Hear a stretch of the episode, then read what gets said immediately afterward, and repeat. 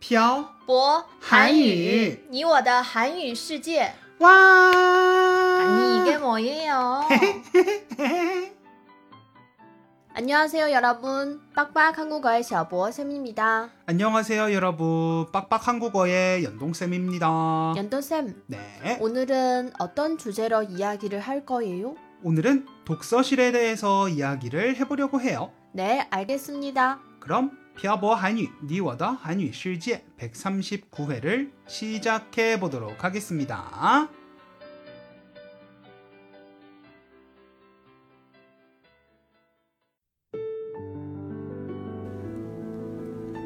跟朴博学韩语，请在淘宝搜索店铺“朴博韩语”查看课程详情。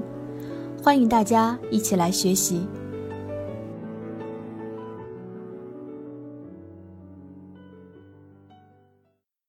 태태씨 그거 알아요? 뭐요? 요즘 저희가 살고 있는 대련에 독서실과 자습실이 우후죽순으로 생기고 있어요 맞아요. 요즘 엄청 많이 생기고 있어요. 몇 년만 일찍 생겼으면 좋았을 텐데 아쉬워요 왜 아쉬워요? 대학원에 다닐 때 중간고사나 기말고사 때 공부할 곳이 없어서 맨날 학교 도서관에 가서 공부를 했거든요. 학교 도서관이 어때서요? 학교 도서관이 나쁘다는 소리는 아니에요. 그럼 무슨 뜻이에요? 전 어릴 때 학교 후에 독서실에 가서 공부를 했거든요. 그래서 독서실에서 공부를 하면 뭔가 더 집중이 잘 된다고 느끼거든요. 그렇구나. 네. 전 대학생 때 기숙사에서 공부를 했는데 그래서 저도 요즘 독서실에 다니고 있어요. 연돈쌤 공부를 하려고요? 공부하려고 가는 건 아니고 몇 년 동안 계속 미루었던 논문을 이번엔 꼭 써보려고 해요. 연돈쌤 드디어 논문을 쓰는 거예요? 웬만하면 써보려고요. 계속 미루다 보니 더 미루게 되는 것 같아서요. 시작이 반이라는 말도 있잖아요. 네, 열심히 해야겠어요. 꼭 잘 써서 졸업할 수 있었으면 좋겠습니다. 저도 그러길 바라고 있습니다. 한국에도 자습을 할 수 있는 독서실이 있죠. 네, 물론 있죠. 아까 얘기했잖아요. 저는 어릴 때 독서실에서 공부를 했다고요. 아 맞다. 까먹고 있었어요. 근데 요즘 독서실은 제가 고등학교 때 하고 좀 변한 것 같아요. 어떻게 변했어요? 제가 고등학교에 다니던 때의 독서실은 보통 수능 시험을 준비하는 수험생들이 공부를 하는 그런 장소였어요. 그래요? 네.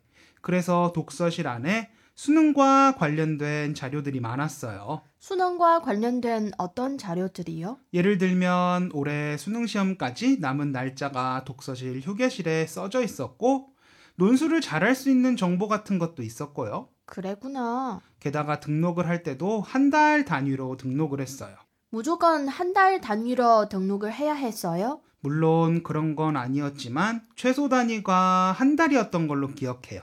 저 질문이 있어요. 네, 태태 씨. 등록 최소 단위가 한 달인 거하고 고등학생들이 많이 차는 거하고 무슨 관계가 있어요? 잘 들어보세요. 음?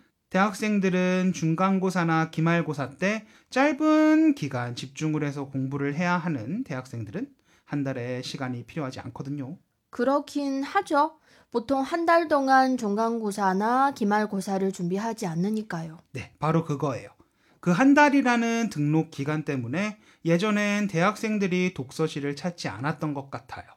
그리고 이건 제 경험담인데, 고등학교 때 대학에 가기 위해서 그렇게 열심히 공부를 했던 곳에 대학생이 된 후에 다시 가고 싶지 않았거든요. 근데 요즘은 고등학생들뿐만 아니라 많은 사람들이 독서실을 찾는다는 말 있죠? 네, 요즘은 고등학생들은 물론이고 대학생들 그리고 각종 자격증 준비를 하는 사람들이 공부를 하는 곳으로 바뀐 것 같아요.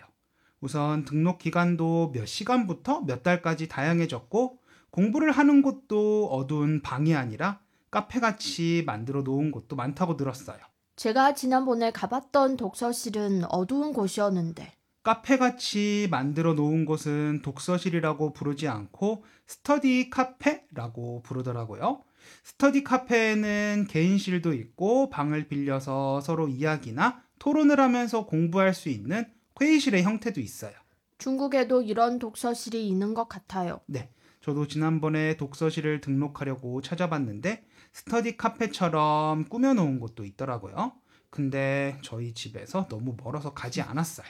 연돈쌤 며칠 안 되지만 중국의 독서실에 다니면서 느낀 점이 있어요? 제가 다양한 곳에 다녀보지 못해서 속단하긴 이르지만 휴게실에 편히 쉴 수 있는 시설들이 많았으면 좋겠어요. 예를 들면요. 제가 다니는 독서실은 규모가 크지 않아서 휴게실도 엄청 작아요.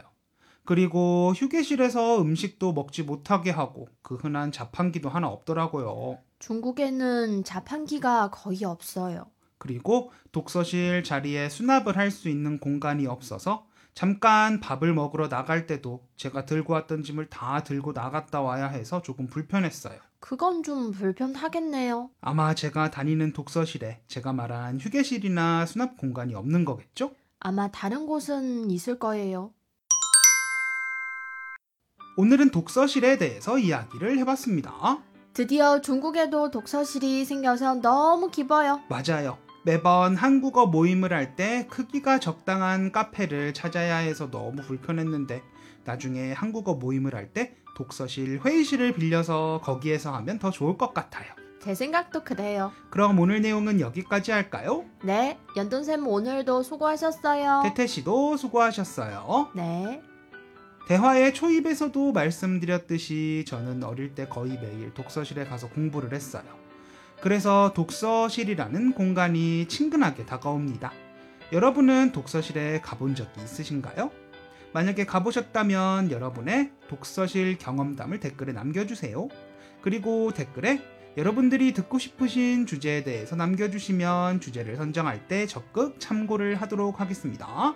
그럼 오늘 내용은 여기까지 할게요. 네, 지금까지 빡빡한 고가의 샤보쌤과 연동쌤이었습니다. 들어주신 분들 감사합니다. 다음에 봐요. 안녕。今天的文字版在微信公众号“漂泊韩语”上回复本期标题“自习室”获取。